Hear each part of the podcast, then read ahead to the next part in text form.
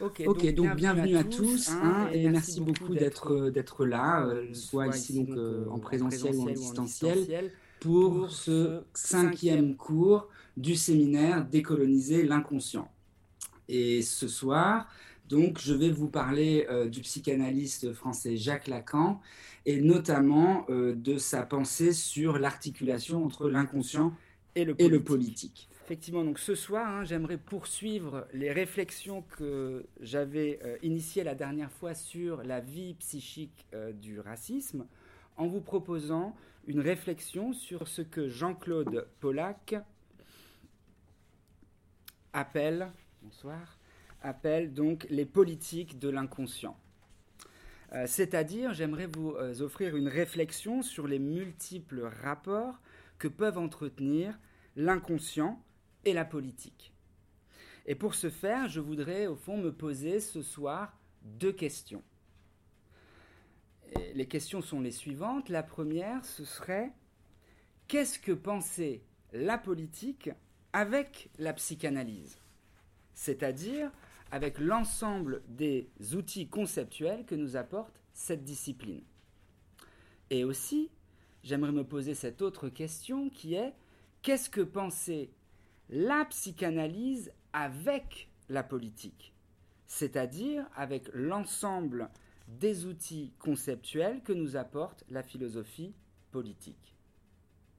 Et pour explorer au fond ces deux questions, hein, qui sont comme en un jeu de miroir, je vais me servir d'une citation euh, bien connue euh, de Lacan que je vais vous lire maintenant. La citation est tirée du séminaire La logique du fantasme.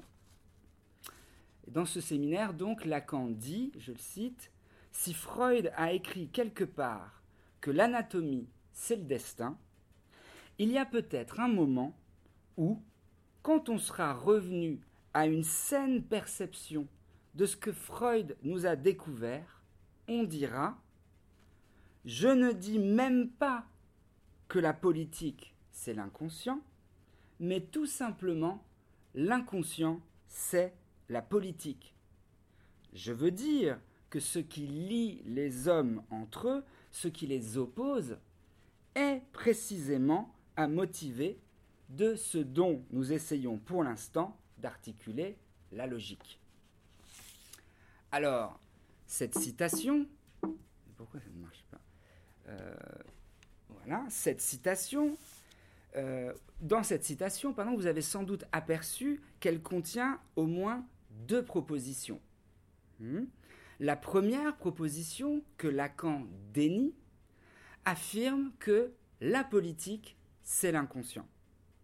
Et semble suggérer que la politique serait non seulement réductible à l'inconscient, mais que le savoir psychanalytique pourrait nous amener à comprendre le champ de la politique différemment. Tandis que la deuxième proposition que contient la citation de Lacan, proposition qui est là cette fois de Lacan lui-même, eh bien affirme au contraire que c'est l'inconscient qui est la politique ou que l'inconscient c'est la politique, suggérant ainsi que ce serait l'inconscient lui-même qui serait non seulement réductible à la politique, mais que la politique pourrait nous aider à comprendre le champ de l'inconscient différemment. Et pour maintenant euh, élucider au fond ce différent ou ce chiasme entre ces deux modes de définition, l'un qui affirme la politique c'est l'inconscient, l'autre qui affirme l'inconscient c'est la politique, eh bien, ce soir, je voudrais, dans un premier temps, revenir sur la pensée de Freud, et plus particulièrement sur la manière dont il s'est agi, pour Freud, de penser la politique de son temps, et notamment de penser la psychologie des masses, comme la psychologie des masses nazies, dont Freud, malheureusement, fut le témoin désespéré et impuissant. Euh, et de quelle manière Freud pensa cette politique de la masse à partir de concepts psychanalytiques et notamment, comme nous le verrons, du concept d'identification. Euh, puis, dans un deuxième temps, je vous proposerai en m'appuyant cette fois sur une conférence prononcée par Jacques-Alain Miller en mai 2002 à Milan, intitulée Intuition milanaise, une élucidation de la proposition de Lacan, l'inconscient, c'est la politique. Et cette élucidation nous conduira me conduira à vous montrer finalement de quelle manière Lacan s'est efforcé de rejoindre la subjectivité de son temps et plus largement encore euh, à euh, modifier la pratique même de la psychanalyse à partir d'une prise en compte radicale des évolutions les plus récentes du discours politique de son temps. Ce qui me conduira dans un troisième temps à explorer modestement, et j'espère que vous me suivrez, la théorie des quatre discours de Lacan, euh, et à vous montrer de quelle manière Lacan, euh, en mettant en place cette théorie des discours, s'est fait lui-même pour l'occasion, au fond, théoricien politique, et s'est proposé de penser ultimement ce qu'il a appelé le discours capitaliste, ainsi que les enjeux spécifiques que ce discours pose quant à, je dirais, la vie psychique de nos démocraties, et notamment quant à la question de la jouissance et de la montée en puissance d'une forme d'un nouveau moi jouisseur euh, qui semble à la fois ouvrir le champ de la politique contemporaine à une multiplicité de modes de jouissance et en même temps à morceler en une multitude de monades incapables de communiquer entre elles ce champ de la politique contemporaine. Et dans un dernier temps, j'espère que euh, d'ailleurs nous aurons le temps d'y arriver, euh, je me demanderai quelle pourrait être la place et la fonction que pourrait occuper aujourd'hui la psychanalyse dans le champ de la politique contemporaine. Et pour ce faire, je m'appuierai, euh, pour finir, donc sur un livre de Barbara Cassin intitulé Jacques le sophiste, livre dans lequel Barbara Cassin se propose de rapprocher le discours de la psychanalyse, et notamment de Jacques le sophiste, euh, du discours sophistique antique, et notamment de la puissance de pharmacone de ce discours sophistique, hein, dont j'ai déjà évoqué la nature lors du euh, séminaire Ce qui, au final, nous permettra de réfléchir et de penser de quelle manière le logos pharmacone de la psychanalyse pourrait être mis en œuvre à l'échelle de la politique de tout un pays, comme cela a d'ailleurs été le cas, et comme nous le montre Barbara Cassin, euh, en Afrique du Sud, au moment de la fin de l'apartheid et de la mise en place sous l'égide euh, de Desmond Tutu et de Nelson Mandela de la commission Vérité et Réconciliation, commission qui a été nommée par Desmond Tutu, et j'y reviendrai à la fin, une psychanalyse à l'échelle de tout un pays. Alors, Jean vient donc à la première partie, hein, la politique, c'est l'inconscient. Je vais donc commencer ce séminaire en revenant sur la première formule, qu'écarte Lacan. La politique, c'est l'inconscient. De manière à pouvoir vous expliquer pourquoi, au fond, Lacan ne trouve pas cette formule convaincante ou à son goût, voire même pourquoi Lacan nous encourage à la mettre de côté, pour autant que nous soyons capables, comme il le dit, de revenir à une saine perception de ce que Freud a découvert, c'est-à-dire à une saine perception de l'inconscient. Euh, car la formule la politique c'est l'inconscient est d'abord et avant tout une formule freudienne. Car pour Freud, il est bien clair que la psychanalyse, en tant que champ de recherche, ne s'est jamais réduite à n'être qu'une activité clinique, s'adressant à des individus isolés, mais qu'elle s'est toujours aussi présentée pour Freud comme une théorie de la culture, qui elle-même débouche sur une approche originale et potentiellement nouvelle de la politique. Alors, je ne vais pas m'attarder sur le travail de Freud sur toutes ces questions, mais pour vous en donner ici quand même quelques exemples, on pourrait citer le fait que Freud s'est intéressé, par exemple, au problème de l'origine de la société et de la loi dans son livre Totem et Tabou, publié en 1912, au problème de l'origine du monothéisme dans L'homme Moïse et le monothéisme, et plus globalement à la dynamique, on pourrait dire, des croyances religieuses dans l'avenir d'une illusion, mais aussi à la dynamique de la sublimation, dans un souvenir d'enfance de Leonardo de Vinci, ou dans Délire et rêve dans la Gradiva de Jensen. Et enfin, bien sûr, Freud s'est intéressé à la question de la morale sexuelle et de son impact sur l'évolution de notre civilisation dans son canonique malaise dans la civilisation. Mais Freud ne s'est pas arrêté, je dirais, à des questions d'anthropologie culturelle, religieuse, morale ou artistique que je viens d'évoquer, en ramenant la cause et le sens de ces phénomènes à des mécanismes inconscients, mais il s'est également intéressé à la politique en tant que telle.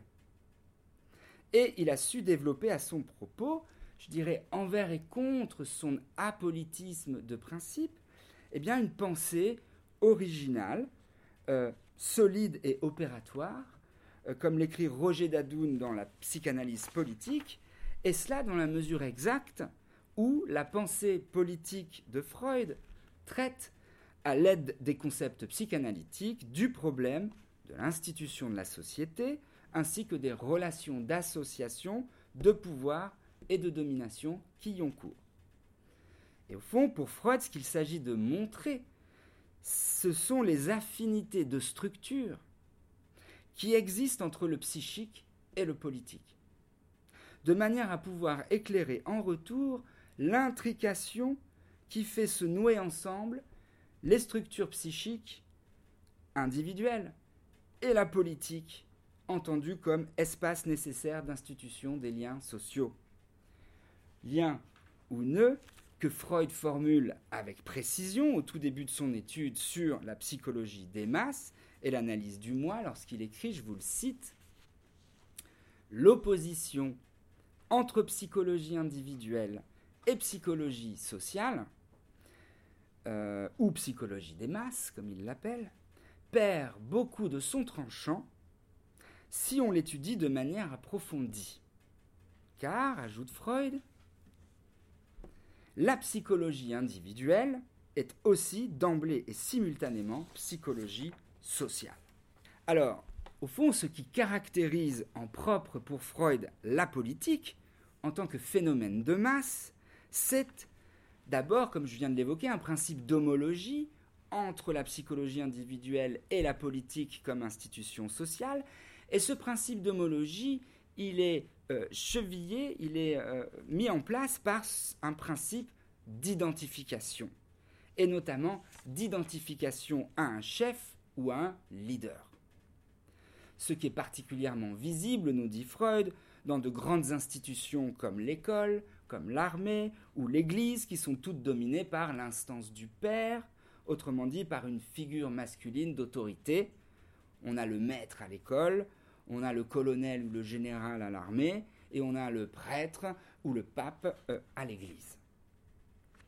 En ce sens, la masse, pour Freud, renvoie d'abord à l'idée d'un lien social pour autant que ce lien social se construit d'une manière libidinale à partir d'une identification verticale à un leader. C'est pour ça que je vous ai mis la photo ici de l'identification du peuple allemand à un certain moment de son histoire, à son Führer, à son leader, euh, Adolf Hitler. Et par parenthèse, il y a deux documentaires extrêmement intéressants en ce moment sur le site euh, d'Arte, visionnable gratuitement, sur ce que ce que c'était que de vivre autant du nazisme pour des gens non nazis à l'époque, ce qui est très intéressant à regarder.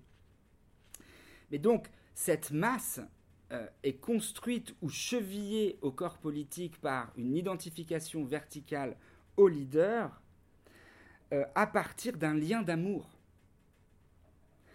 Euh, un lien d'amour qui, justement, unit libidalement euh, la masse à son chef. Hein. et on pourrait dire que la formule amour de tous pour l'un et amour de l'un pour tous.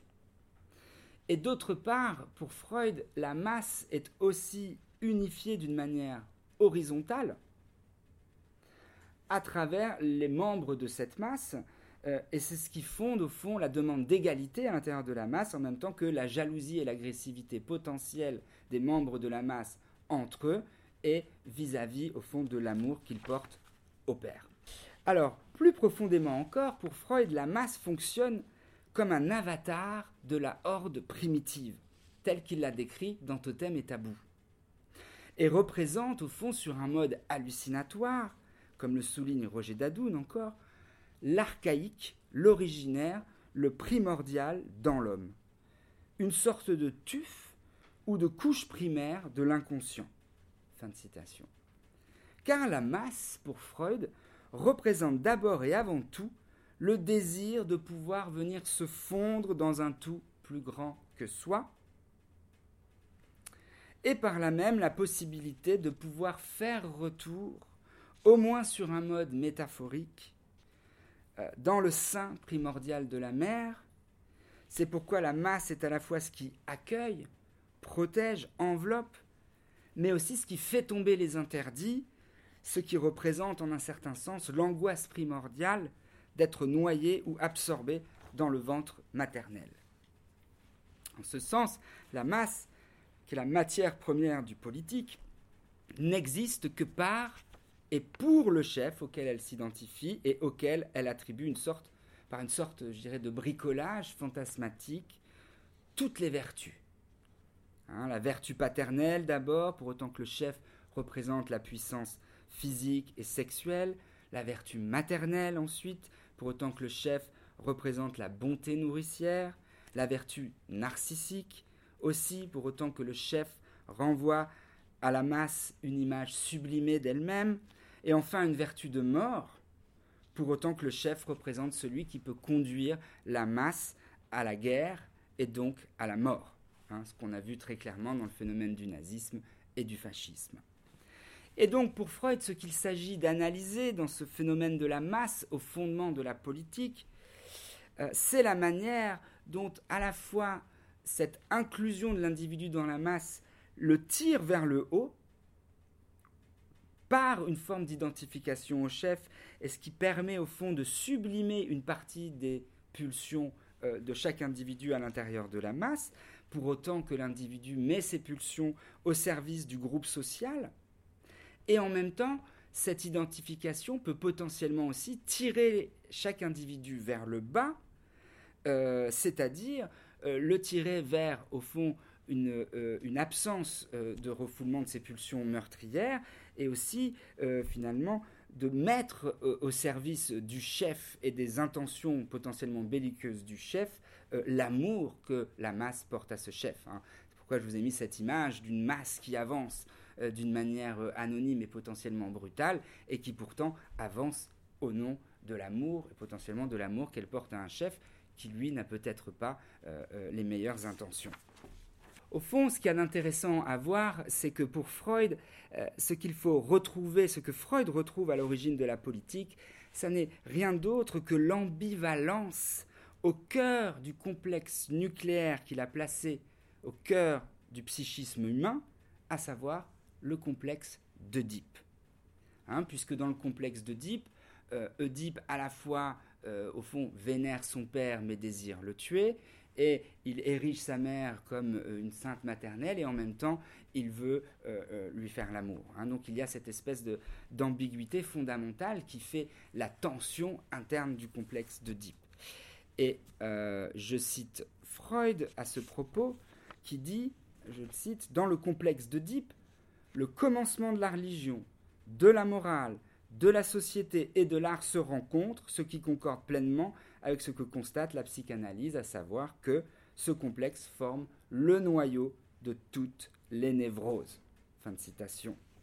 Autrement dit, pour Freud, ce qui se tient au cœur le plus archaïque du politique, c'est ce complexe de Deep dans son ambivalence et par son, par son intermédiaire, je dirais, la toute-puissance refoulée euh, du despote originaire, soumettant à la loi de son seul désir la horde de ses fils.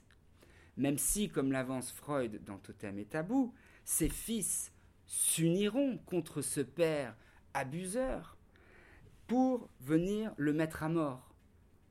Mais le problème, c'est que les fils, après avoir mis à mort ce père abuseur, au fond, ne parviendront pas à, euh, je dirais, se détacher de l'amour qu'ils portaient au père, ni même de la fascination euh, qui les attirait vers la jouissance illimitée de ce père, puisqu'au fond, ils continueront à vénérer ce père à travers l'instauration de la loi.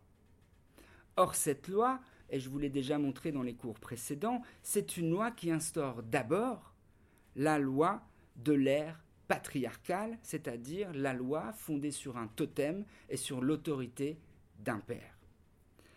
Euh, et loi qui, par ailleurs, hein, je vous l'ai aussi montré dans les cours précédents, est une loi qui ne réserve pas une très bonne place aux femmes, hein, ni moins encore euh, aux étrangers ou aux subalternes, et qui, de plus, euh, réprime très fortement les pulsions sexuelles. Autrement dit, ce que la formule de Freud, hein, la politique, c'est l'inconscient, nous permet de penser, c'est d'abord le ressort psychique d'une politique patriarcale de l'époque victorienne dans laquelle Freud vivait.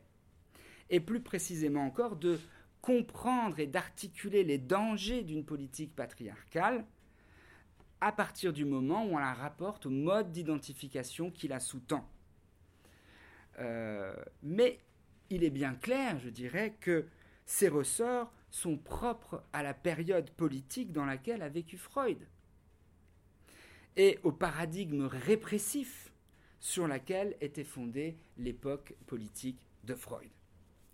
Alors, j'aimerais, euh, avant de me tourner vers la pensée de Lacan, vous montrer justement comment euh, l'approche freudienne de la politique peut être aujourd'hui reprise et dans quelle direction cette reprise peut conduire quand on n'a pas, comme le dirait Lacan, une saine appréhension de ce que Freud a voulu articuler euh, de l'inconscient, c'est-à-dire, je dirais, vers une fausse appréhension de la situation politique contemporaine, et notamment vers une fausse approche des pathologies dont souffrent nos démocraties aujourd'hui.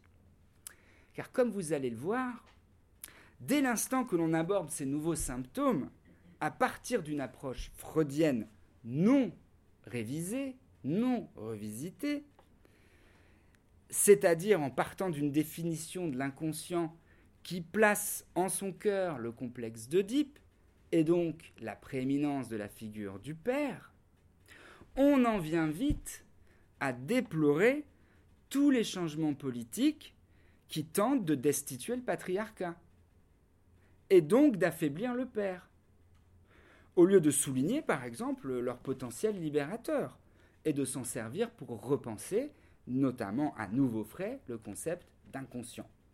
Alors laissez-moi vous donner un exemple de ça. Euh, si l'on se penche par exemple sur la manière dont le psychanalyste Michel Schneider, dans son essai Big Mother, Psychopathologie de la vie politique, on s'aperçoit qu'il se propose d'interpréter les mutations récentes qui ont affecté les structures culturelles et politiques de nos sociétés contemporaines euh, à partir euh, d'une vision freudienne de l'inconscient, qui est tout entière fondée sur la figure du père, et donc euh, toute prête à en déplorer la disparition. C'est ainsi par exemple que pour Schneider, Schneider en vient à déplorer dans son analyse le fait que nos chefs politiques ne seraient plus capables aujourd'hui de galvaniser les masses. Et donc, ils ne seraient plus capables de remplir leur fonction de père. Mais qu'ils seraient devenus au contraire des mères, c'est-à-dire des figures n'exigeant plus rien des masses, si ce n'est qu'elles restent sous leur affectueuse dépendance. Schneider écrit, je le cite, Les dominants se sont mis à éprouver et les élus à s'émouvoir. Les ministres ont l'immobilisme compassionnel, les technocrates l'affectivité réformiste, les patrons l'intelligence émotionnelle. Fin de citation. Autrement dit, pour Schneider, si nos démocraties sont aujourd'hui malades, la cause serait à trouver dans le fait que nos hommes politiques ne seraient plus de bons leaders, dans la mesure exacte où ils se croiraient investis euh, de la mission de délivrer les hommes du malheur. Je le cite encore, Schneider, comme ces mères qui préviennent tout désir en calant une tétine entre les lèvres de leurs petits, pourtant grands, histoire qu'ils ne fassent pas d'histoire, qu'ils se taisent et s'endorment, leurs besoins repus. Fin de citation. Voilà donc pour Schneider la cause de tous les dérèglements de nos sociétés contemporaines, le devenir maternant de la politique. Car ce désir, loin d'apporter avec lui, je dirais, une nouvelle définition du soin et du rapport à l'autre, par exemple, et donc une nouvelle définition de l'espace public et de la politique, ne ferait que reproduire, selon Schneider, le besoin de consolation à la racine du malaise dans notre civilisation. La même où une politique, pour Schneider, sobrement dégrisée, se devrait plutôt de reconnaître que nulle politique n'arrivera à se débarrasser de ce qu'elle vise à civiliser, à savoir la guerre de tous contre tous et le conflit de chacun avec lui-même. Et cela pour Schneider dans la mesure où, je le cite, le propre de l'homme est de jouir de ce qui est sale, ou, si l'on préfère, impropre, impur, et de ne se départir jamais du désir de faire le mal. C'est pourquoi donc, en devenant maternant, l'État ne ferait que plonger pour Schneider ses citoyens dans une relation de dépendance haineuse vis-à-vis de lui, dépendance qui serait comparable à celle entretenue donc par les jeunes adolescents vis-à-vis de leur mère, euh, pour autant que les citoyens d'aujourd'hui seraient plongés dans une forme de quête perpétuelle de reconnaissance, d'amour, de protection et de réparation, ce qui viendrait provoquer en retour une frustration croissante euh, qui viendrait elle-même alimenter la sourde violence qui désoriente nos sociétés, leur faisant même courir le risque, et là je cite Schneider, d'un inceste sociétal. Autrement dit, pour Schneider, alors que l'ordre ancien, fondé sur la présence du Père, générait des identités fortes, accompagnées bien sûr de troubles névrotiques, nos sociétés contemporaines pour Schneider, aurait plutôt tendance à susciter des identités faibles et souffrant de troubles psychotiques. Perte du sens, de réalité, sentiment d'être victime, euh, comme dans la paranoïa. Donc voilà en gros euh, l'analyse que la thèse freudienne, la politique c'est l'inconscient, invite à produire de la situation politique contemporaine si euh, cette thèse n'est pas réactualisée correctement et si le concept d'inconscient n'est pas modifié euh, avec elle. Alors, essayons de voir maintenant hein, de quelle manière, je dirais, la saine manière, la saine compréhension de ce qu'a dit Freud par Lacan va nous permettre de lire autrement euh, notre condition politique contemporaine. Donc c'est la deuxième partie que j'ai là. Voilà.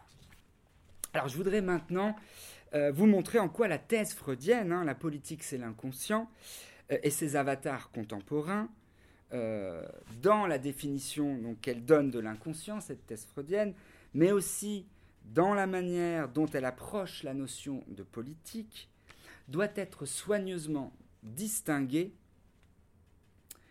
de la thèse de Lacan.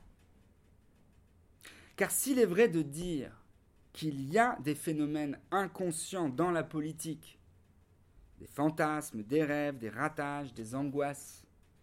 Il serait faux, néanmoins, d'en conclure que tout dans la politique se ramène à ce type de phénomène. Car de tels phénomènes inconscients ne sont pas seulement présents euh, dans la sphère politique, mais relèvent plus largement du fait que la politique est faite par des êtres parlants, qui de fait ont un inconscient. Autrement dit, ce qui veut dire que tout ce qui est politique n'est pas inconscient. Et que l'inconscient n'est pas même le propre de la politique. C'est pourquoi Lacan prend soin dans sa formule de dire je ne dis même pas la politique c'est l'inconscient, mais tout simplement l'inconscient c'est la politique. Euh, alors, en, ce sens, je dirais que euh, la thèse euh, de, de, Lacan est plus modeste que la thèse de Freud, puisqu'elle ne propose pas de définir la politique à partir d'une définition préalable de l'inconscient, comme le fait Freud, mais elle fait précisément l'inverse elle propose de donner une définition de l'inconscient à partir de la politique. Ce qui, remarque Jacques-Alain Miller dans son texte Intuition milanaise, est une stratégie bien plus féconde, puisqu'elle tente de définir ce qui est le moins connu, l'inconscient, à partir de ce qui est censé être le mieux connu, c'est-à-dire la politique ce qui permet en retour, en plus à Lacan, d'ancrer la définition de l'inconscient dans un processus historique. Là où la formule de Freud, la politique, c'est l'inconscient, tente précisément de faire l'inverse. C'est-à-dire, comme le montre d'ailleurs très bien Hervé Mazurel dans son nouveau livre, l'inconscient ou l'oubli de l'histoire, de réduire la politique à une définition an-historique de l'inconscient. Plus profondément encore, on pourrait dire qu'alors que la proposition de Freud, la politique, c'est l'inconscient, nouait l'ordre répressif patriarcal aux structures névrotiques qui lui correspondaient, et la fin de cet ordre patriarcal avec l'émergence de structures psychotiques ou narcissiques, comme le montrait Schneider, la formule de Lacan, l'inconscient c'est la politique, se propose de redéfinir l'inconscient à partir de l'évolution même de la politique, évitant ainsi, je dirais, de juger les pathologies de la démocratie contemporaine à l'aune d'une quelconque vision normée de l'inconscient. Autrement dit, alors que Freud a tenté de réduire la politique à la structure de l'inconscient, et la structure de l'inconscient à la structure de l'Oedipe et son aspiration à l'un, Lacan, quant à lui, essaye plutôt, comme il le dit, de rejoindre la subjectivité de son temps en prenant pour point de départ de sa définition de l'inconscient la situation politique de son époque. Et commentant ce point, Miller écrit, je le cite, L'inconscient, c'est la politique, et le contraire d'une réduction. C'est un élargissement. C'est une inflation, c'est une amplification, c'est le transport de l'inconscient hors de la sphère solipsiste, pour le mettre dans ce qu'on appelle la cité, pour le faire dépendre de l'histoire, entre guillemets, pour le faire dépendre de la discorde du discours universel. Entre guillemets, puisqu'il est discordant à chaque moment de sa série, pour ne pas dire de son développement. Fin de citation. Mais alors, si l'inconscient pour Lacan est directement dépendant de la discorde du politique, il nous reste maintenant à définir d'une manière suffisamment précise cette discorde politique pour qu'elle puisse en retour s'offrir comme une définition pertinente de l'inconscient. Euh, Alors, cette définition en fait de la discorde du politique, Jacquin Miller se propose de la trouver dans un ouvrage du politologue euh, Marcel Gaucher euh, intitulé La démocratie contre elle-même. Ouvrage dans lequel Gaucher définit la politique de la manière suivante, je le cite, C'est en cela que consiste spécifiquement la politique. Et j'ajouterai la politique de notre temps. Et Gaucher ajoute, la politique, elle est le lieu d'une fracture de la vérité.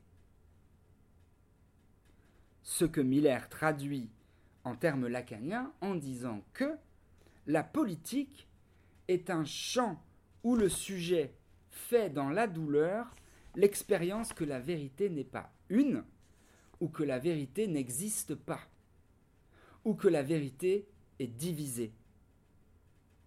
Autrement dit, pour Marcel Gaucher, tout comme pour Lacan ou pour Miller, lecteur de Lacan, ce qui caractérise la politique de notre époque, ce n'est pas, comme le pensait Freud, le désir de l'un, ni moins encore l'identification des masses à un leader, mais le fait inverse, à savoir le fait que la vérité n'est plus une en politique, que la vérité n'existe plus. Et c'est pourquoi cette définition du politique, pour Gaucher, est inséparable de, du règne de la démocratie, hein, qui n'existe que par et dans l'opposition objective de partis politiques qui sont engagés dans une contradiction intrinsèquement insoluble.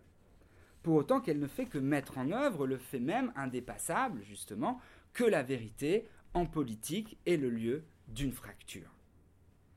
Mais cette fracture, cette division de la vérité, malheureusement, et on va essayer de déplier euh, ce problème, loin d'entraîner avec elle une forme, je dirais, d'enthousiasme politique aujourd'hui, semble plutôt générer un sentiment généralisé d'apathie, hein, pour ne pas dire un sentiment d'angoisse existentielle, croissant. Et commentant ce point, euh, euh, Gaucher écrit, je le cite, il dit Dorénavant, nous savons que nous sommes voués à rencontrer l'autre sous le signe d'une opposition sans violence mais aussi sans retour ni remède. Je trouverai toujours en face de moi non pas un ennemi qui veut ma mort, mais un contradicteur. Il y a quelque chose de métaphysiquement terrifiant dans cette rencontre pacifiée. La guerre se gagne alors qu'on n'en finit jamais avec cette confrontation. Fin de citation. Euh, ah. Euh, alors, ce serait donc, je dirais, dans la mesure où la scène politique contemporaine ne serait plus structurée par une logique duelle de confrontation violente, comme cela était le cas du temps de Freud, mais par un principe de contradiction interne et pacifiée, que nous pourrions être amenés à comprendre pourquoi, euh, finalement, dans le même temps où aujourd'hui on célèbre les vertus du pluralisme, de la tolérance, du relativisme, eh bien on fait aussi l'expérience d'une vérité qui, selon les mots de Gaucher, ne s'offre à nous que dans le déchirement. Alors, pour pouvoir comprendre pourquoi cette contradiction interne s'offre au sujet dans le déchirement, il importe, je dirais, de comprendre comment le caractère brisé, fracturé de la vérité se rattache à ce qu'on pourrait appeler un processus de subjectivation. Et pour ce faire, Miller se propose, pour commencer, de revenir à la première définition que Lacan a donnée de l'inconscient. Et cette première définition, c'était que l'inconscient, c'est le discours de l'autre à la condition bien sûr que l'on précise que le discours de l'autre dont parlait le premier Lacan était déjà un discours fracturé. Et non comme certaines lectures, je dirais, hâtives de Lacan peuvent le laisser penser, un discours unifié et surplombant qui n'aurait fait que mettre en place d'un point de vue logique les structures patriarcales mises en avant par Freud dans son complexe d'Oedipe. Euh, car dire que le discours de l'autre, pour Lacan, a toujours été un discours fracturé, cela implique d'abord euh, de pouvoir dire que le nom du Père, c'est-à-dire le principe de clôture du système symbolique, sur lequel se fondait l'enseignement du premier Lacan, incluait dès le départ la possibilité, je dirais, de son absence, de son rejet et donc de sa fracture. Cette fracture que le premier Lacan notait grand S de grand A barré, pour simplement signaler qu'à l'intérieur du grand autre, c'est-à-dire dans l'ensemble des, des signifiants que contient un système symbolique, il manquait au fond le signifiant qui aurait permis de clôturer l'ensemble du système, qu'à l'intérieur de ce système, il manquait un signifiant. Euh, et je dirais que ce manque, cette fracture qui est déjà désignée dès l'orée de l'enseignement de Lacan, est d'une grande importance pour ce cours, hein, décoloniser l'inconscient, car cela veut dire que Lacan avait su relativiser dès le début de son enseignement eh bien, l'autorité du Père. Et par implication, relativiser aussi la soumission de l'ensemble des sujets politiques rangés sous cette autorité du Père, et donc rangés sous un certain ordre patriarcal et colonial. là, je cite Miller commentant cette idée. Il dit Le règne du nom du Père correspond dans la psychanalyse à l'époque de Freud. Si Lacan l'a dégagé, mis au jour, formalisé, ce n'est pas pour y adhérer. Ce n'est pas pour le continuer.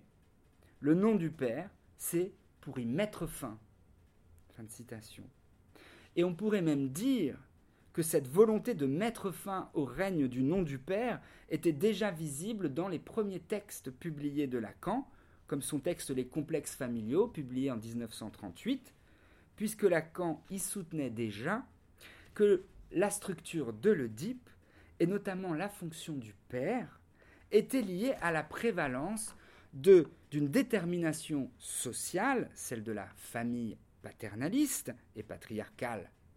Famille qui, comme on le sait, a perdu en grande partie sa prévalence aujourd'hui. Tout comme la fonction du père, qui est devenue largement absente, divisée, voire humiliée ou postiche. Hein, ce qu'on peut voir par exemple dans ce que je vous ai mis là, la trilogie des coups Fontaine euh, de Paul Claudel, hein, trilogie qui étudie en détail Lacan dans son séminaire 8, le transfert. Hein, et qui met en scène sur trois générations, on pourrait dire, l'effacement progressif de l'autorité du père, hein, jusqu'à remettre d'ailleurs même en question l'autorité du pape, qui était au fond le, père spirituel hein, de, tous les euh, catholiques. Euh, c'est donc pourquoi on peut comprendre que euh, la définition qu'il convient de donner à l'inconscient pour Lacan n'est pas une définition immuable, mais au contraire une définition relative à l'histoire, à la sociologie, en bref à l'état de notre civilisation. Ah. Et c'est pourquoi je dirais aussi qu'il est faux de penser qu'en inventant le concept du nom du Père, Lacan ait cherché d'une quelconque façon à restaurer l'autorité du Père en en faisant un concept immuable de la psyché humaine. A l'inverse, ce qu'il faudrait plutôt dire, c'est que Lacan n'inventa ce concept que pour mieux en montrer euh, le, le caractère de semblant. Autrement dit, son caractère construit, historique et contingent. Ce qui lui a permis ensuite, à partir de son séminaire 10, l'angoisse, de pluraliser la fonction du nom du Père en affirmant qu'il existait en fait une multiplicité de noms du Père, c'est-à-dire une multiplicité d'autres de références à partir desquelles pouvaient se concevoir différents types d'organisations sociales et donc différents types de liens sociaux. Et, d'ailleurs, Lacan est allé plus loin encore à partir de son séminaire 21 en réécrivant cette fonction du nom du Père sous la forme d'un jeu de mots, les noms dupes R, hein, c'est-à-dire ceux qui ne sont pas dupes du système symbolique du nom du Père, sont voués à l'errance. Hmm? Et par ce jeu de mots des non-dupes R, euh, je dirais que Lacan s'en est pris au sérieux même du signifiant et donc à la prétention de l'ordre symbolique à pouvoir incarner un quelconque autre de référence. Et là, je lis un commentaire de Jacques-Alain Miller sur, euh, euh, sur ce fait, où il dit, je le cite, L'inexistence de l'autre est donc, en conclut Miller, hein, ce qui ouvre véritablement ce que nous appellerons l'époque lacanienne de la psychanalyse. Et cette époque, c'est la nôtre. Pour le dire autrement, c'est la psychanalyse de l'époque de l'errance, c'est la psychanalyse de l'époque des non-dupes. Fin de citation. Ce qui veut en fait simplement dire que notre époque est celle qui, pourrait-on dire, a pris conscience que l'autre, que le système symbolique n'est qu'un semblant. Et en prenant conscience de cela, notre époque est aussi celle pour qui, je dirais, son rapport à la réalité s'est fracturé. Et c'est une époque qui a vu le sens du réel se dissoudre, hein, comme on le voit aujourd'hui dans une avalanche de fake news. Euh, alors, on continue. En fait, la mise en cause de l'autre qui caractérise notre époque va bien plus loin encore que celle qui caractérisait, je dirais, l'époque de Descartes et de la Réforme. Car cette première mise en crise de l'autorité de la tradition et de l'autre de la tradition à l'aube de notre modernité n'a jamais impliqué, comme aujourd'hui, la mise en crise de la figure de Dieu en tant que garant des lois de la nature, et donc en tant que garant du savoir scientifique. La troisième méditation métaphysique de Descartes, d'ailleurs, porte le titre De Dieu qu'il existe. Autrement dit, si le Dieu de la tradition peut être mis en cause pour Descartes, hein, s'il peut faire l'objet d'une critique des formes imaginaires par lesquelles l'homme se rapportait à Dieu, il n'en demeurait pas moins que Dieu restait le garant des lois de la nature, en tant que Dieu non trompeur. Il était aussi celui qui permettait d'affirmer que certaines choses ne peuvent pas faire l'objet d'un doute méthodique, hein, que certains, certaines choses, comme le cogito, et le type de connaissance mathématique sur lequel il ouvre n'est pas du semblant. En revanche, je dirais hein, qu'aujourd'hui, ce qui est mis en cause précisément par notre époque, ce n'est plus seulement l'autre de la tradition, mais l'autre sur lequel repose le discours de la science lui-même, et avec cet autre, l'idée que nous nous faisons de la nature et donc de nous-mêmes en tant qu'êtres parlants. Autrement dit, ce qui caractérise en propre notre époque et notre champ politique, c'est euh, au fond que nous ne savons plus ce qui relève du réel, de la nature ou du semblant. C'est pour ça que je vous ai mis cette image où on est dans une indistinction totale. Or, je dirais que c'est à ce niveau précis que euh, on peut comprendre euh, la source de ce que Marcel Gaucher appelait le déchirement intérieur, qui fait le cœur de la structure contemporaine de notre inconscient car c'est cette confusion entre réel, nature et semblant qui entraîne avec elle la remise en cause du principe même sur lequel étaient ancrés nos liens sociaux. Euh, et c'est là d'ailleurs, je dirais, ce que Lacan a mis en exergue dans son séminaire 17, L'envers de la psychanalyse, à travers la construction de ces quatre discours Hein, euh, qui, comme vous le verrez quand je vais essayer de vous l'expliquer, euh, chacun à leur manière, définissent un mode de lien social, c'est-à-dire une articulation finalement entre réel, nature et semblant, et donc un mode de structuration aussi de l'inconscient.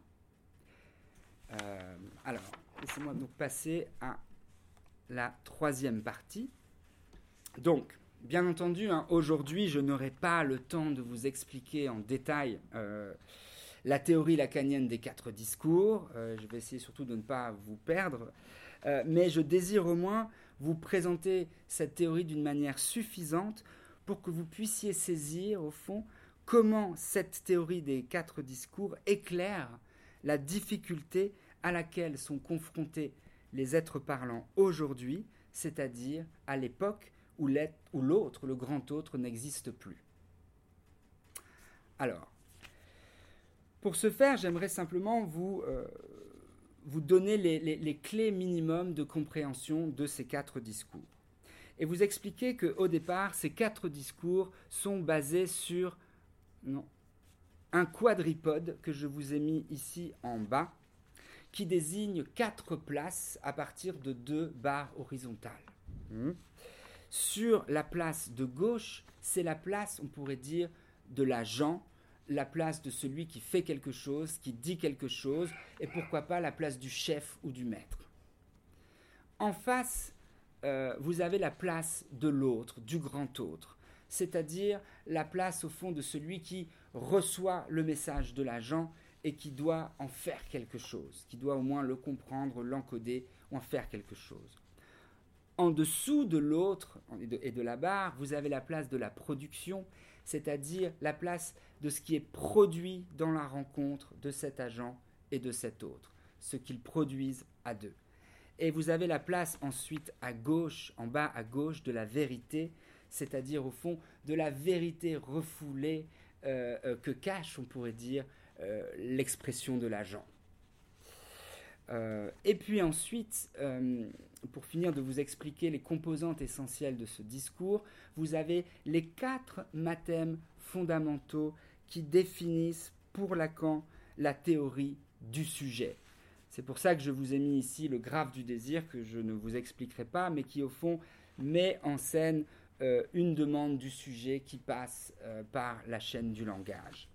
Euh, parce que pour Lacan, la base de sa théorie du sujet, c'est d'abord, pour le dire très simplement, une théorie d'un être parlant, c'est-à-dire d'un être biologique qui doit faire passer ses besoins et ses demandes par le filtre du langage.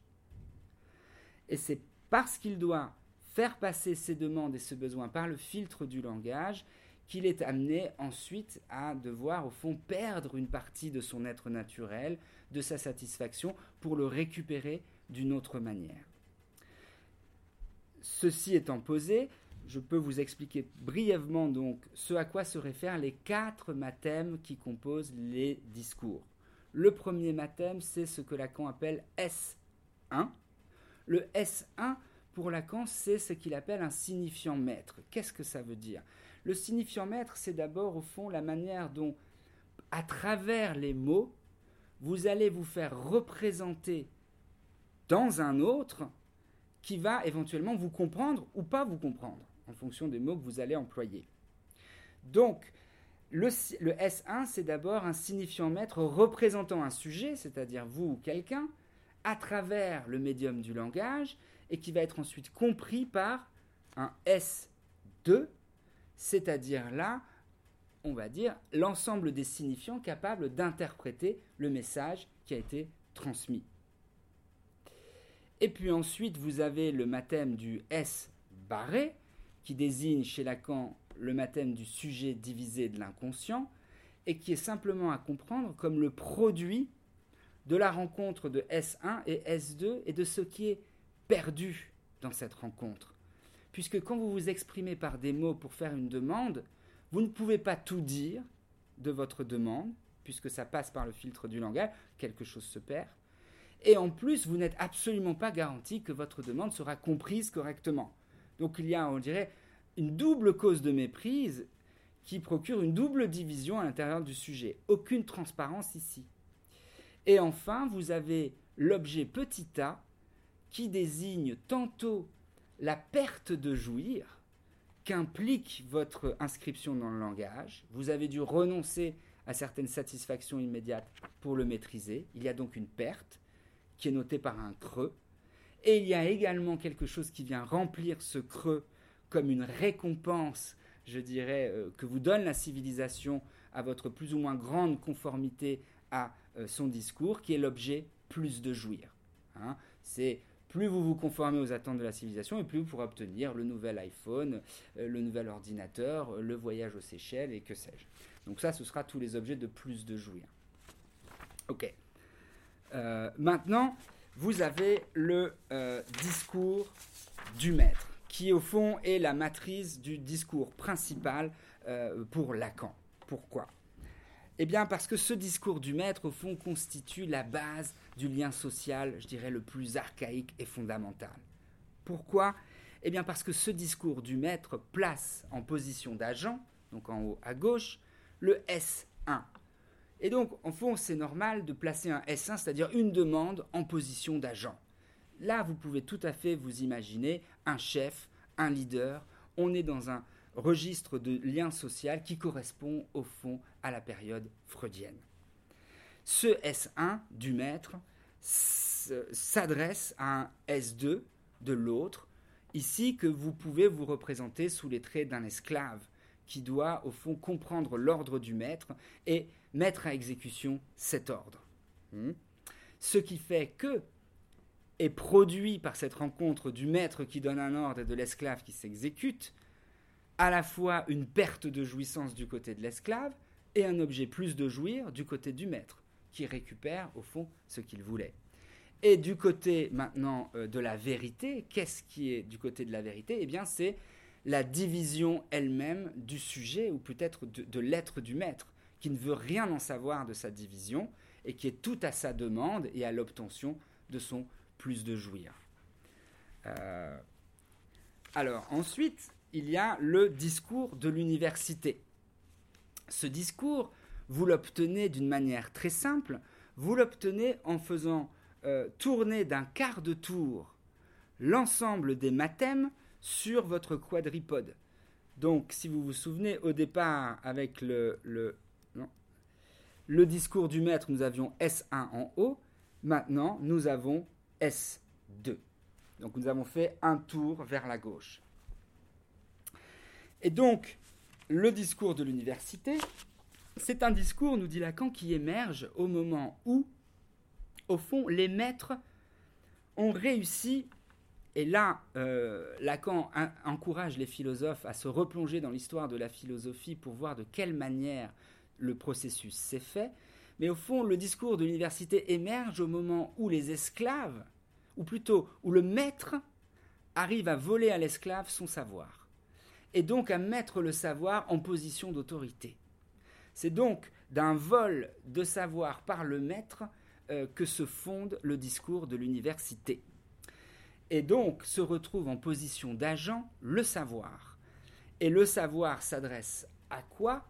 Au fond, à notre, soit à notre euh, manque à être, c'est-à-dire à, la perte de notre jouissance, où nous, au fond, nous, nous accordons avec les demandes du savoir, et aussi dans une production euh, d'objets de plus de jouir, où le savoir est au service, aujourd'hui on le voit bien, des gadgets, de la technologie, etc., de tout ce qui peut augmenter, de l'humain augmenté, on pourrait dire. Hein.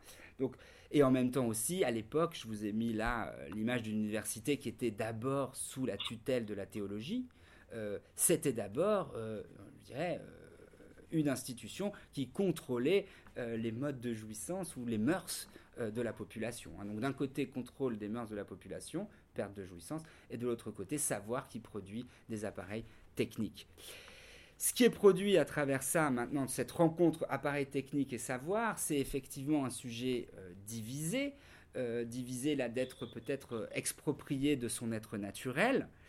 Et ce qu'il y a de très intéressant, ce qui est placé dans la position d'une vérité refoulée du discours de l'université, c'est le S1 du maître, c'est-à-dire qu'au fond, derrière le savoir en position d'autorité à l'université, ce qui se cache, c'est le désir du maître. Et c'est d'ailleurs intéressant de le souligner ici, c'est que Lacan a inventé les quatre discours au moment de la révolution de mai 68. Et en mai 68, qu'est-ce qui s'est euh, exprimé de manière très forte par la bouche des étudiants C'est que l'université à l'époque était encore largement, euh, je dirais, euh, au, service du discours politique du maître. Hein, et qu'il y a eu effectivement la création de l'université de Vincennes qui a essayé de déplacer cette logique, mais que massivement, on pourrait dire que le mai 68 a, fait émerger la vérité refoulée du discours de l'université. Et puis vous avez ensuite le discours de l'hystérique. Alors le discours de l'hystérique, lui, vous l'obtenez encore une fois en faisant basculer d'un quart de tour l'ensemble des mathèmes. Et ce discours, lui, a émergé au moment où euh, Freud pour la première fois, a inventé le dispositif psychanalytique et donc a autorisé des femmes euh, et des hommes euh, qui souffraient de symptômes hystériques, au fond, à être pour la première fois de leur vie en position d'agent, en position d'autorité, c'est-à-dire qu'ils étaient invités à parler et ils étaient pris au sérieux. Et ils étaient invités à parler à qui? Ils s'adressaient à un maître. Hein. Là, on voit Charcot, qui était le maître euh, euh, euh, de Freud, et puis ensuite, les hystériques s'adresseront au maître, entre guillemets, Freud. Et de cette rencontre entre, au fond, un sujet divisé, le sujet là de l'hystérique, et d'un discours de maître, ce qui est produit, c'est un savoir, le savoir du symptôme dont souffre l'hystérique. Et la vérité refoulée de ce discours, c'est l'objet petit a, c'est-à-dire au fond ce qui fonde le symptôme de l'hystérique, hein, euh, ou donc ou de la personne qui souffre de névrose. Euh, ah oui, je vais vous l'enlever. Euh, effectivement. Voilà, pardon. Alors, je continue maintenant avec le dernier discours, qui est le discours de l'analyste que vous obtenez en faisant un dernier quart de tour avec l'ensemble des mathèmes. Et c'est un discours, lui, qui a été inventé par Lacan lui-même et qui place cette fois en position d'agent non plus le patient hystérique, non plus le savoir de l'université, non plus la parole du chef, mais cette fois l'objet petit a lui-même. Pourquoi? Alors, et c'est pour ça que je vous ai mis d'ailleurs euh, une photo, ça paraît euh, surprenant pour illustrer ce qu'est un psychanalyste d'une décharge avec une pelleteuse. Euh, mais c'est parce que, en fait, Lacan considérait que le psychanalyste se tient dans la position de l'objet petit a. Donc, soit l'objet, au fond, d'une perte de jouissance, à laquelle correspond, comme je vous le disais, l'ensemble des produits technologiques qui ont été créés par la civilisation, et au fond qui ne font que s'amonceler dans nos décharges. Hein. Et c'est pourquoi aussi, d'ailleurs, Lacan dit, euh, compare l'analyste avec un saint dont la mission serait de déchariter, c'est-à-dire de permettre au fond euh, à, l'analysant de sortir de sa division et de sortir de sa soumission au discours du maître de l'université et à son addiction, je dirais, aux objets de plus de jouir. Hein. Donc en fait, c'est celui qui est chargé au fond de faire le ménage de l'ensemble des objets plus de jouir qui ont été accumulés euh, par la civilisation et, euh, je dirais, la génération des quatre discours. Euh, alors, je continue. Ah,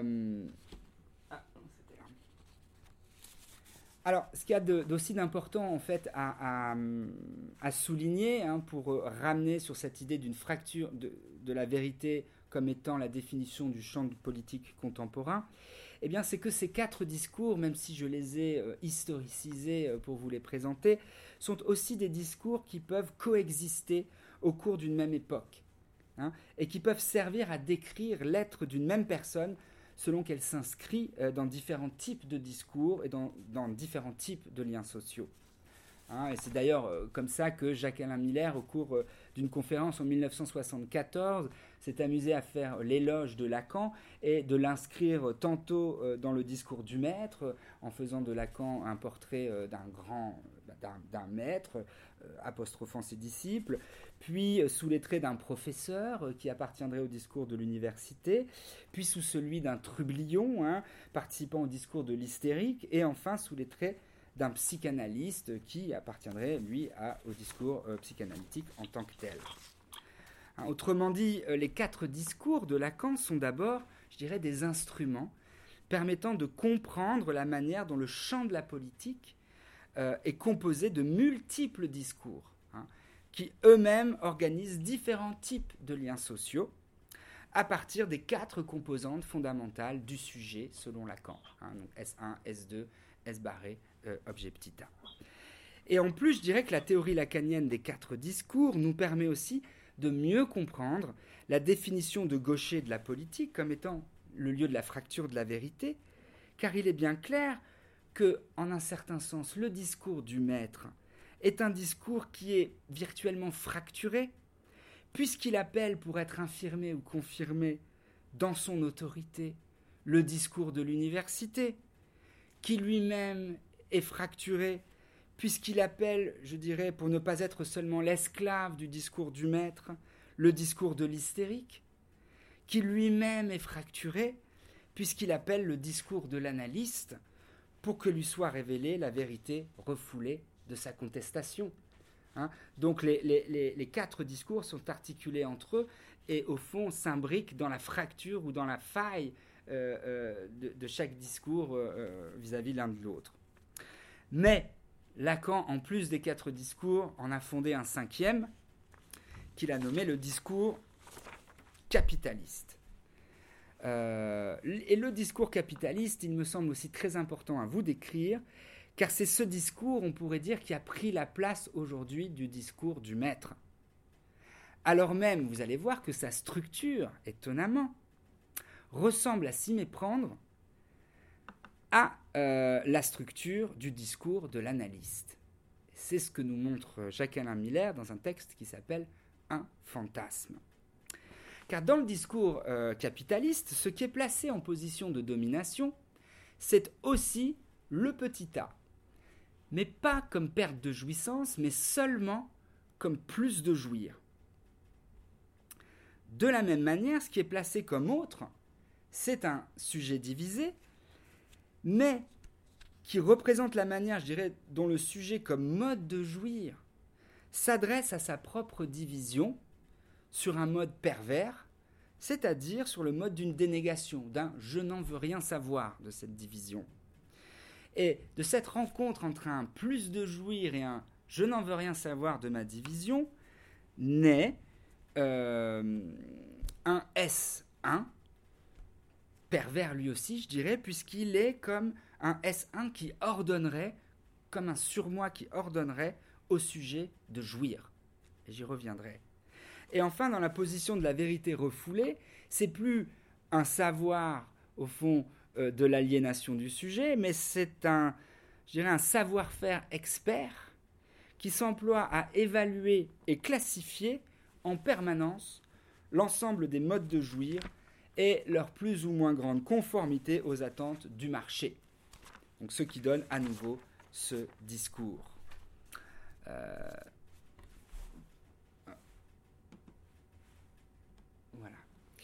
Et donc, pour vous rendre un peu plus sensible et concret ce discours du capitaliste et des bouleversements qu'il implique pour la compréhension du champ de la politique, euh, Miller suggère dans un autre texte qu'il peut être rapproché, euh, ce discours du capitaliste, des analyses que proposent Michael Hart et Antonio Negri dans euh, leur ouvrage Empire, Empire. Selon Negri, qui lui-même d'ailleurs s'inspire dans ses analyses euh, des analyses sur le biopouvoir et sur la société disciplinaire de Michel Foucault, ainsi que des analyses sur la société de contrôle, euh, sur le capitalisme et la schizophrénie chez Gilles Deleuze et euh, Félix Guattari. donc Antonio Negri suggère que nous ne vivrions plus comme au temps de Freud dans une société disciplinaire qui serait fondée sur l'interdit euh, et la répression, mais dans une société de contrôle euh, dont le surmoi serait celui d'un joui. Et Miller ajoute, euh, je le cite, c'est dans ce cadre, dans ce nouvel empire, que s'inscrit le fameux aphorisme lacanien il n'y a pas de rapport sexuel. Parce que cette formule signe l'effacement définitif de la norme qui gouvernait secrètement jusqu'alors la psychanalyse et la société, qui était précisément la norme du rapport sexuel. Hein. et vous vous souvenez que ça fait référence à, de nouveau à la première citation de Lacan, qui disait si Freud a écrit quelque part que l'anatomie c'est le destin. Vous voyez? Eh bien, dans l'Empire, l'anatomie ne fait plus destin, puisque euh, la technologie est venue renverser ce destin anatomique. Et donc la norme du rapport sexuel lui-même.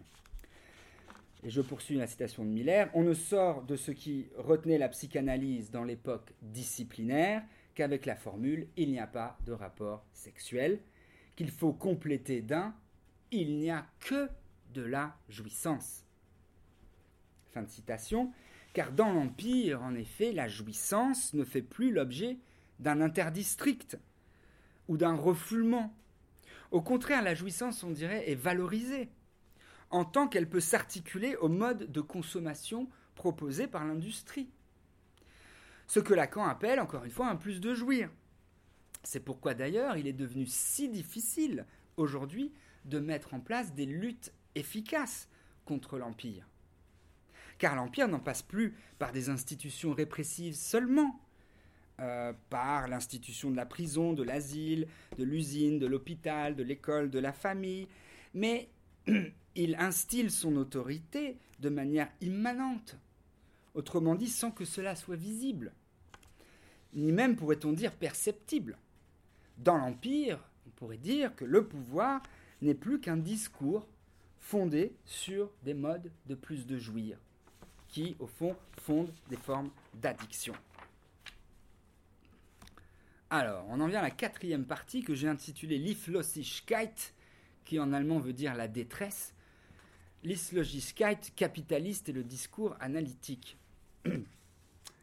Alors, j'aimerais d'abord maintenant essayer de voir comment le discours psychanalytique pourrait répondre donc à cette Iflosigkeit capitaliste, c'est-à-dire à la détresse mondiale qu'organise et perpétue l'Empire, en privant ses sujets de la possibilité d'avoir un rapport authentique à eux-mêmes et donc un rapport réel à leur jouissance. Car le mode de jouissance d'un sujet, avant d'être réel, autrement dit avant d'être quelque chose qui lui est propre et singulier, est toujours d'abord branché sur ce que le discours capitaliste lui propose, et donc sur sa capacité à être un bon consommateur, c'est-à-dire un consommateur capable de faire couler sa jouissance dans toutes sortes de gadgets fabriqués industriellement. Capacité d'ailleurs que les comités d'experts hein, ou de scientifiques, comme le dit avec justesse Jean-Claude Milner dans son livre La politique des choses, ont pour charge de maintenir en place.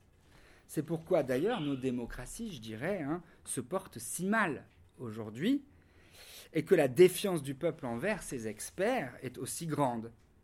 Hein, car comme l'écrit euh, Miller dans un séminaire qui s'intitule L'autre qui n'existe pas et ses comités d'experts, euh,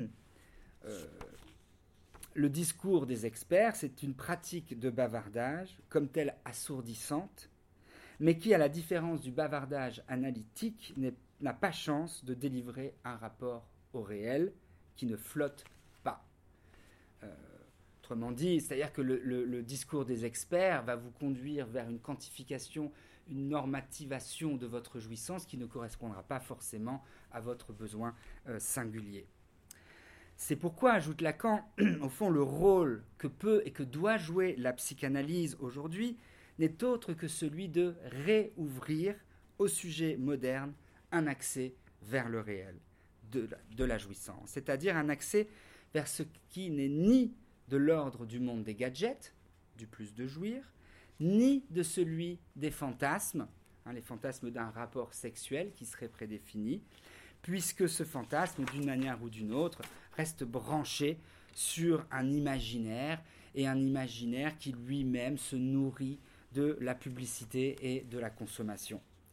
Euh, mais alors, euh, parce qu'on pourrait dire qu'à l'heure où la vérité révèle sa structure de fiction, hein, à l'heure où la vérité se fracture en politique, où elle se pluralise, seul ce réel de la jouissance pourrait, au fond, euh, permettre aux sujets politiques contemporains d'échapper à l'emprise euh, du discours capitaliste et à l'emprise imaginaire dans laquelle euh, sa quête de plus de jouir l'enferme.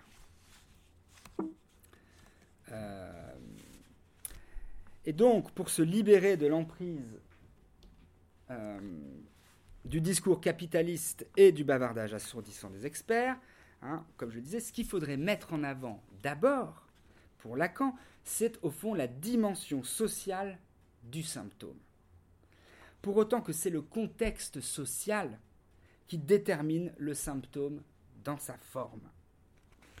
Euh, pourquoi? Parce qu'on avait dit au départ qu'effectivement c'était les structures euh, répressives qui permettaient de lire un symptôme sur un modèle freudien, mais ici la disparition de ce modèle ou de ce système symbolique dur ne nous empêche pas pour autant de comprendre de quelle manière il génère d'autres types de symptômes.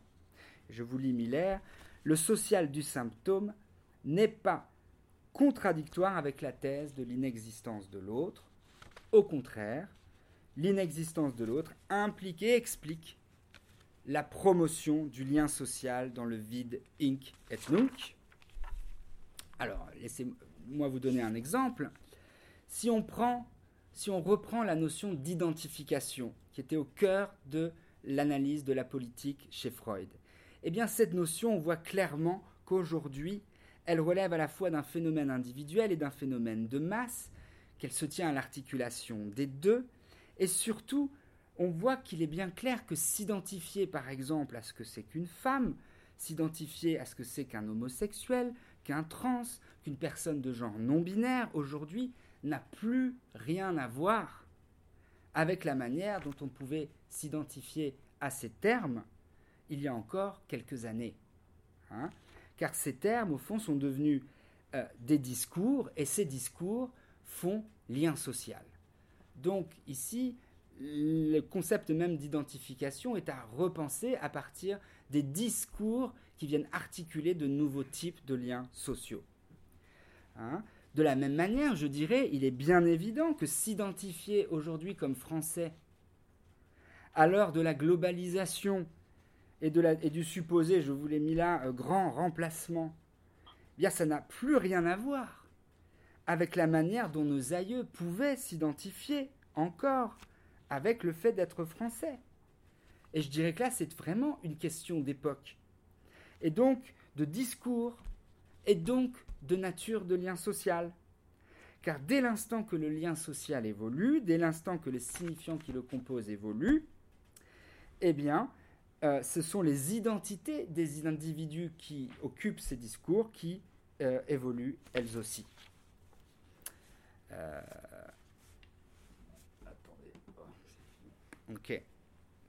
De la même manière, hein, on pourrait dire que le concept de pulsion, lui aussi, est marqué par l'évolution du lien social. Puisque pour Freud, ce qui déterminait le mode d'expression de la pulsion, le refoulement, la sublimation, la dénégation, eh bien, était l'expression intériorisée d'un certain nombre de contraintes et de règles sociales. Le mode d'expression des pulsions est maintenant dicté par un nouveau type de surmoi, non plus interdicteur, mais incitateur, pour ne pas dire pervers. Commentant ce changement de paradigme, dans un texte qui s'appelle L'inconscient et le corps parlant, euh, Jacques-Alain Miller écrit, je vous le cite, Comment n'aurions-nous pas, par exemple, l'idée d'une cassure quand Freud inventa la psychanalyse, si l'on peut dire, sous l'égide de la reine Victoria, parangon de la répression de la sexualité, alors que le XXIe siècle connaît la diffusion massive de ce qui s'appelle le porno, et qui est le coït exhibé, devenu spectacle, chaud, accessible par chacun sur Internet d'un simple clic, de la souris. De Victoria au porno, nous ne sommes pas seulement passés de l'interdiction à la permission, mais à l'incitation, à l'intrusion, la provocation, le forçage. Le porno, qu'est-ce d'autre qu'un fantasme filmé avec une variété propre à satisfaire les appétits pervers dans leur diversité, Rien ne montre mieux l'absence du rapport sexuel dans le réel que la profusion imaginaire de corps s'adonnant à se donner et à se prendre. Alors, hop, voilà. Mais j'ajouterais aussi, au fond, autant de cet autre qui n'existe pas, euh, et autant où, comme je viens de le dire, les identifications ont cessé d'être communes, et où la pulsion est incitée à s'exprimer, euh, eh bien, je dirais que le grand problème, c'est que nos modes de jouissance, du coup, ne sont plus tout à fait standardisés comme avant. Ils ne sont plus le produit d'un mode de refoulement commun, ni non plus le produit de formes de répression communes. Ce qui fait aussi, par implication, que nos symptômes ne sont plus potentiellement interprétables à partir de structures communes, mais qu'ils ne sont plus qu'à situer dans des formes de discours auxquelles correspondent des formes de plus de jouir, qui elles-mêmes ne trouvent leur sens qu'à partir d'une forme d'atomisation de la société sous forme de petites bulles de certitude représentant des communautés de modes de jouissance. Autrement dit, tout comme il y avait, je dirais, euh, dans le polythéisme un Dieu pour chaque moment de la vie, il y a dans notre société actuelle un produit, une application, une communauté, un réseau social pour chaque mode de jouissance. C'est là d'ailleurs aussi ce qu'Achille Mbembe, dans son livre Brutalisme, hein, dont nous avons parlé le mois dernier, nomme le néo-paganisme capitaliste. Or, ce néo-paganisme euh, capitaliste qui, je dirais, caractérise en propre le fonctionnement du discours capitaliste, et qui, d'une certaine façon, s'accorde plus ou moins bien avec le multiculturalisme à l'anglo-saxonne, est un fonctionnement qui pose, je dirais, des problèmes extrêmement spécifiques en France. Comme l'écrit euh, Miller, je le cite, le problème local, en tout cas en France, c'est est-ce que l'assimilation à la française continue de fonctionner? Est-ce que l'école et l'université fabriquent du français standard? Hein? Et ce problème, je dirais, au fond, c'est un problème qui finit de se cristalliser aujourd'hui dans ce que Raphaël Liogier appelle ce populisme qui vient et qui malheureusement est largement déjà là et qui s'est installé au moins depuis une vingtaine d'années. C'est-à-dire, au fond, dans les divers mouvements politiques populistes qui sont apparus ces dernières années et qui réclament, au nom de l'universalisme à la française, de rendre la France aux Français. Alors même que ces mouvements populistes, à l'instar, je dirais, des mouvements communautaristes ou de communautés de jouissance qu'ils critiquent, ne font, je dirais, que revendiquer leur droit à pouvoir vivre leur identité française et le mode de jouir qui l'accompagne, sans que celui-ci ne se voie remis en cause par le mouvement plus global du néolibéralisme, qui ne cesse quant à lui de contester toutes les identités traditionnelles. Car ce qui tient lieu finalement de discours universel aujourd'hui, qu'est-ce que c'est? Sinon que le discours du capitalisme néolibéral lui-même. C'est lui qui est universel. Et tout discours, je dirais, porteur de valeurs soi-disant universalistes est relativisé au rang de discours local. Je cite Miller, d'où le caractère spécialement aigu de la difficulté française. Parce qu'au fond, il y a un fantasme français, une fiction qui est multiséculaire d'une équation entre français et universalisme. Or, par rapport au discours universaliste contemporain, l'ancien discours est dans une position réactive de défense de la particularité française. L'ancien discours français universaliste, dans un contexte qui a changé, est inversé en discours de la défense de la particularité française citation. Autrement dit, hein, à l'heure de l'universalisme marchand et néo-paganiste, l'universalisme à la française et le mode de jouir qui lui correspondait est en crise. Comme la vérité en politique, ce mode de jouir est maintenant fracturé, divisé, en passe d'imploser.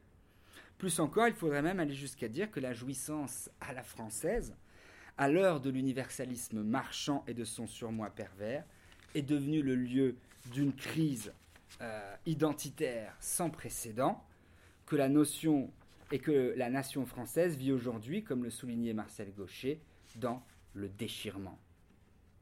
Car cette fracture du mode de jouissance pose la question de la coexistence, plus ou moins hostile, de toutes ces communautés de jouissance entre elles. Euh, alors bien sûr, euh, vous pourriez effectivement me rétorquer que c'est précisément la possibilité d'une telle coexistence que s'est efforcé de penser depuis d'ailleurs plus de 30 ans un philosophe comme Jürgen Habermas, euh, par exemple dans des ouvrages comme L'espace public ou l'avenir de la nature humaine, à travers notamment des notions comme celle d'espace public, euh, ou encore celle d'une éthique de la conversation, ou bien vous pourriez me dire encore que c'est ce qu'a voulu aussi penser le philosophe américain Richard Rorty, à travers l'idée de communautés diverses qui soient unies par son opposition à la cruauté plutôt que par des idées abstraites, comme la justice ou l'humanité commune.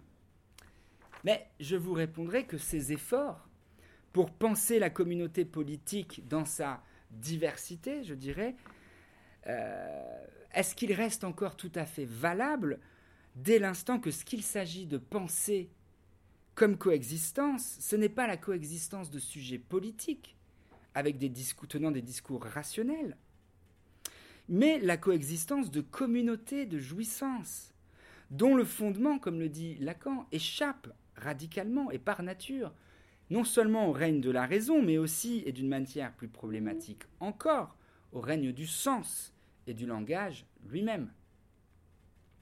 Car quoi de plus profond de plus entêté et en même temps de plus insignifiant et de plus injustifiable d'un certain côté qu'un mode de jouissance? Et en même temps, quoi de plus essentiel et de plus vital aussi? Voilà, je dirais, le paradoxe de fond qui hante notre temps et qui est aussi le paradoxe euh, qu'évoquaient Georges Bataille et Maurice Blanchot en leur temps, quand ils se posaient la question de savoir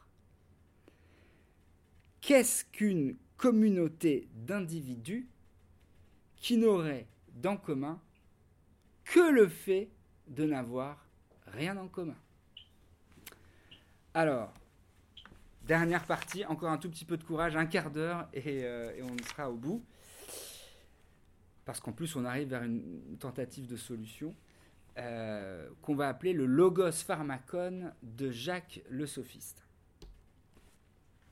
Alors, j'aimerais donc pour finir éclairer d'une autre manière euh, la formule de Lacan, l'inconscient, c'est la politique. En me servant du livre de Barbara Cassin, Jacques le sophiste, Lacan, Logos et Psychanalyse.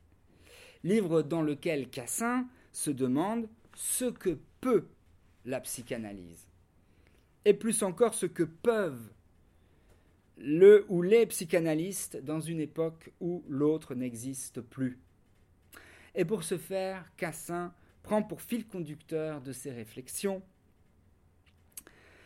une autre citation de Lacan euh, qu'il prononça au cours d'un séminaire, du séminaire pardon, qui suivit celui dans lequel il proposa la formule L'inconscient, c'est la politique. Pardon, je vous mets le. Voilà.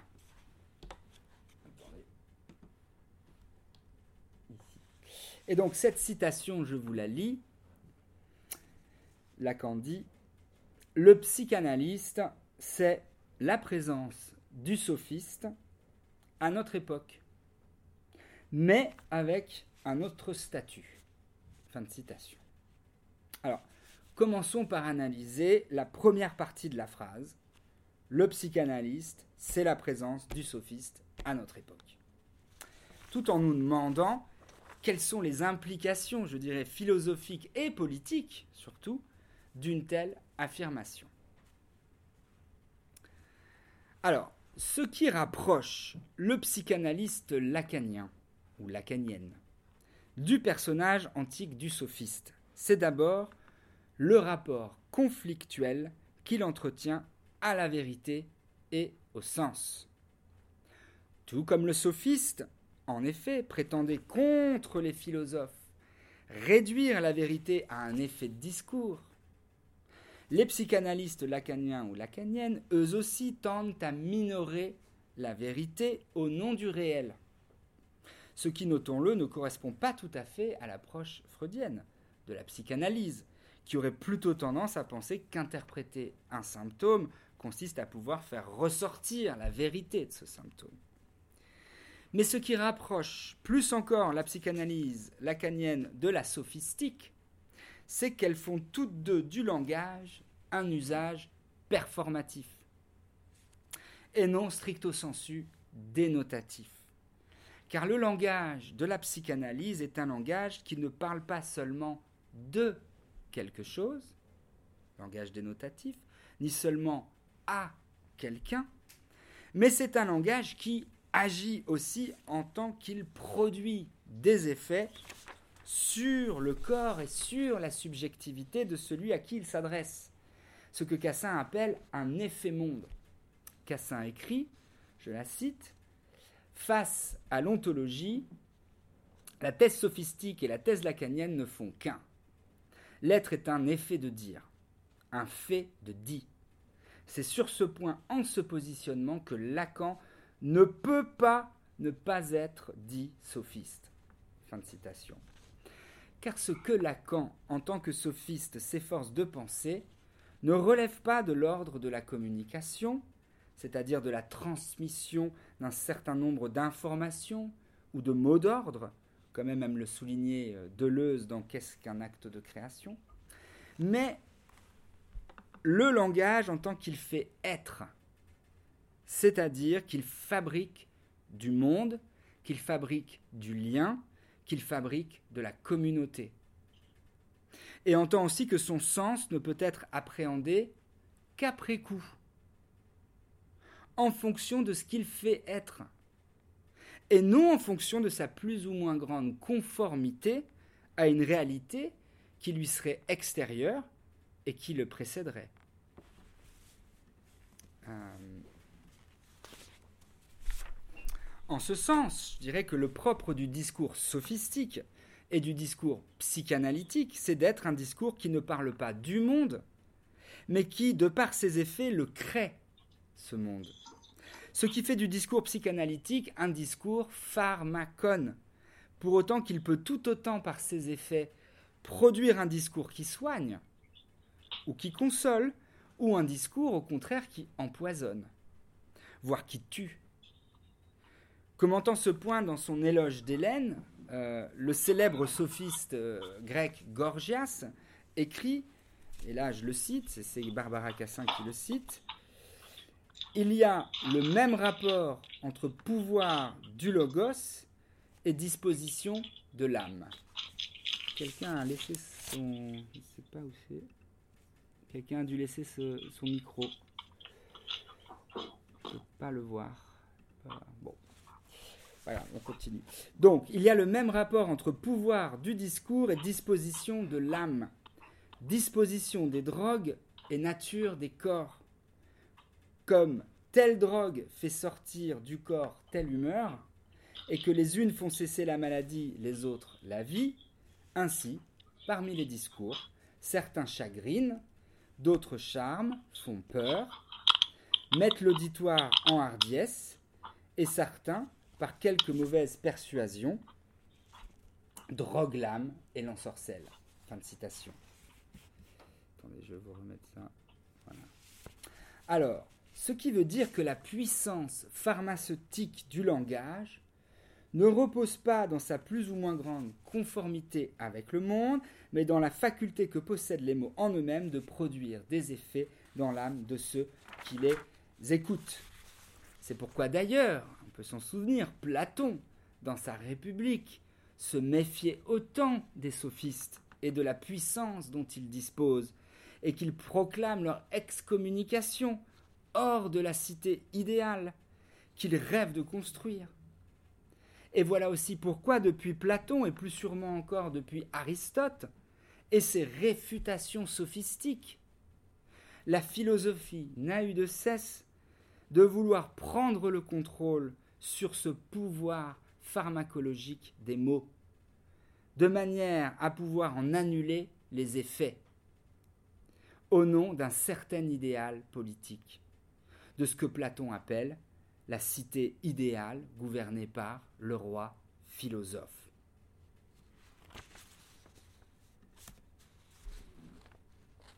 Ah. Car on pourrait dire qu'à l'époque de Platon, ce sont les sophistes qui sont les véritables maîtres de la Grèce.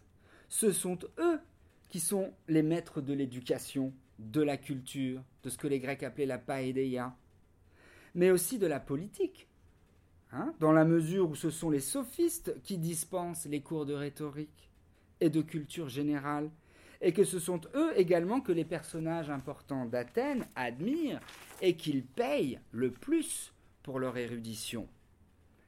Et d'ailleurs, le Gorgias de Platon, hein, qui est un, des dialogues de Platon, dans lequel Platon s'en prend à la sophistique, eh bien, le Gorgias de Platon lui-même s'ouvre sur un récit mettant en avant les dons pharmaceutique de la parole de Gorgias, en comparaison de la science médicale de son frère. Et là, je cite euh, Platon, qui dit J'affirme, dit Gorgias, que dans n'importe quelle cité, si un orateur et un médecin se présentent ensemble, et qu'il y a compétition de discours, à l'assemblée ou dans n'importe quelle réunion, pour savoir lequel des deux on doit choisir comme médecin, le médecin aura l'air de rien. Et on choisira celui qui est capable de parler, s'il le veut. Fin de citation. Mais alors, dirais-je, qui est le meilleur médecin de la cité?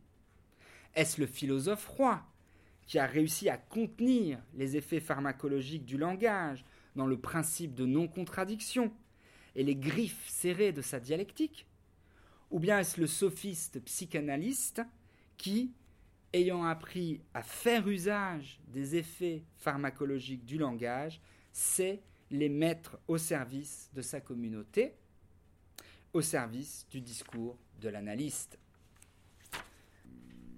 À cette question, euh, Cassin se propose de répondre en faisant référence à la commission Vérité et Réconciliation, mise en place en Afrique du Sud à la fin de l'apartheid, avec l'espoir que celle-ci puisse éviter au pays un nouveau bain de sang, en créant à partir du péché mortel de l'apartheid le peuple arc-en-ciel.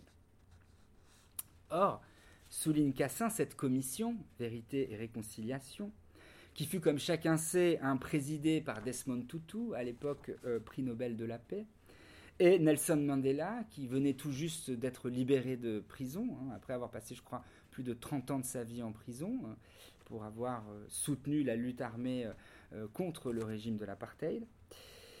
Eh bien, Desmond Tutu et Nelson Mandela ont appelé la, la commission Vérité-Réconciliation une psychanalyse à l'échelle de tout un pays, dans la mesure où cette commission prétendait utiliser la parole pour soigner la psyché traumatisée de tout un pays, et parlant de cette commission et du miracle de la solution négociée, c'est une citation de Desmond Tutu, qu'elle s'était donnée comme objectif d'atteindre, Tutu écrit, je le cite, C'est un lieu commun de traiter le langage simplement comme mot et non comme acte. La Commission souhaite adopter ici un autre point de vue. Le langage, discours et rhétorique fait les choses.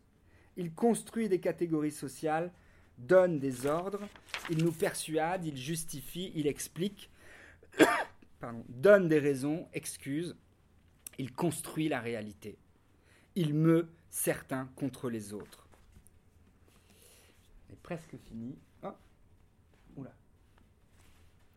Et pour mettre en œuvre et utiliser à son avantage, je dirais, la puissance pharmacologique du langage, la commission a décidé d'abord de, comme en psychanalyse, de minorer la vérité. C'est-à-dire de ne pas se fixer pour objectif d'obtenir la vérité, rien que la vérité, toute la vérité sur tout ce qui s'est passé pendant l'apartheid. Non. La commission s'est seulement fixée d'obtenir assez de vérité pour. Et pourquoi? Eh bien pour construire le peuple arc-en-ciel. Assez de vérité pour construire quelque chose. Pas la vérité pour la vérité au prix même de, ruiner la possibilité d'une construction. La vérité pour construire le peuple arc-en-ciel. Car pour la commission, souligne euh, Cassin, il était seulement nécessaire d'en savoir assez sur le passé pour que puisse être construit un passé commun, c'est-à-dire un passé qui empêche quiconque de pouvoir dire je ne savais pas. Et donc un passé aussi qui permette de ne pas construire, bien sûr, un avenir sur la toxicité, je cite euh, Cassin, la toxicité d'un refoulement générateur de symptômes et de violences continuées. Donc, en savoir assez pour ne pas dénier les horreurs qui se sont passées, mais en savoir suffisamment pour construire quelque chose sans tomber dans une recherche éperdue de la vérité pour la vérité. Et puis la commission s'est aussi proposée de lier, de manière extrêmement psychanalytique aussi, le pardon des crimes commis pendant l'apartheid au fait de venir en faire le récit en public. Autrement dit, la commission, à l'instar du dispositif psychanalytique, a posé que, je cite, tout ce qui sera dit ne sera pas puni, mais aussi que seul ce qui aura été dit ne sera pas puni, faisant ainsi du pardon l'effet d'un dire, et non le résultat d'un procès et d'une condamnation. Ce qui a aussi pour corollaire de faire de la vérité non plus une valeur en soi, pour Cassin, mais une simple monnaie d'échange pour obtenir le pardon et la paix sociale. Cassin, commentant le fonctionnement de cinq commissions, écrit, je la cite, Ce dispositif est génial, en ceci qu'il ne contraint que les demandeurs, ceux que l'insoutenable apartheid oblige à sortir du silence ou du refoulement, mais aussi qu'il invite tout un chacun à être demandeur. Il ne s'agit pas de poursuivre les coupables, comme dans la justice punitive, pardon, mais d'entendre des requérants, avec en tiers entre soi et les autres, entre soi et soi-même comme autre, la commission, dont le supposé savoir se nourrit de tout ce qu'elle apprend par ailleurs, audition après audition. Alors j'en ai presque fini.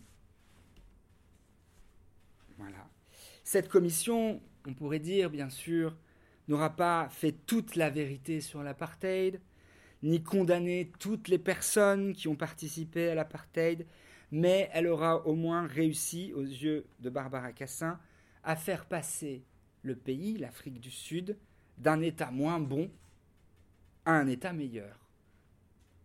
C'est-à-dire à un état meilleur pour l'Afrique du Sud et pour son peuple arc-en-ciel mettant ainsi en lieu et place de la vérité ce que Cassin appelle un comparatif dédié, c'est-à-dire un comparatif capable, au cas par cas, comme en psychanalyse, de décider ce qui est bon pour un individu, pour un peuple, pour un pays, à un instant donné de son histoire. Ce qui en fait revient à aborder la politique d'une manière radicalement opposée à celle que l'on pratique d'habitude c'est-à-dire en lui appliquant pour en combler le vide des idées abstraites. Les idées abstraites de l'idéal républicain, par exemple, ou bien l'idée abstraite de l'idéal communiste, ou bien de l'idéal socialiste, ou bien même, euh, on pourrait dire, pour euh, aller au pire, l'idéal de l'idéologie nazie. Eh bien, parce que tous ces idéaux, d'une manière ou d'une autre, présupposent quoi? L'existence d'un monde parfait auquel le monde imparfait du politique devrait apprendre à ressembler. Alors j'en viens enfin à ma conclusion qui est brève, euh, qui s'intitule Le racisme, malheureusement vous n'avez pas fini d'en entendre parler. Euh, et donc j'aimerais pour terminer ce cours d'aujourd'hui simplement encore une fois souligner que l'approche lacanienne de la politique et donc aussi de l'inconscient euh, représente en quelque sorte l'exact opposé de celle prêchée par la philosophie politique lorsque celle-ci fait usage d'idéaux métaphysiques pour fonder sa légitimité et donc sa violence. C'est là d'ailleurs ce que Lacan reprochait à son ami, entre guillemets, le philosophe Heidegger, qui, comme on le sait, envers et contre l'immensité de son savoir universitaire, n'en demeura pas moins l'un des penseurs les plus éminents du Troisième Reich. Et dans la préface à l'édition allemande de ses écrits, euh, Lacan euh, dit, je le cite, pour mon ami Heidegger, ami entre guillemets, évoqué plus haut du respect que je lui porte, qu'il veuille bien s'arrêter un instant, veut que j'aimais purement gratuitement, puisque je sais bien qu'il ne saurait le faire.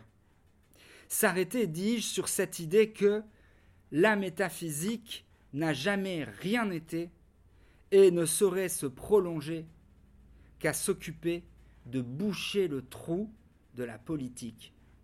C'est son ressort. Fin de citation.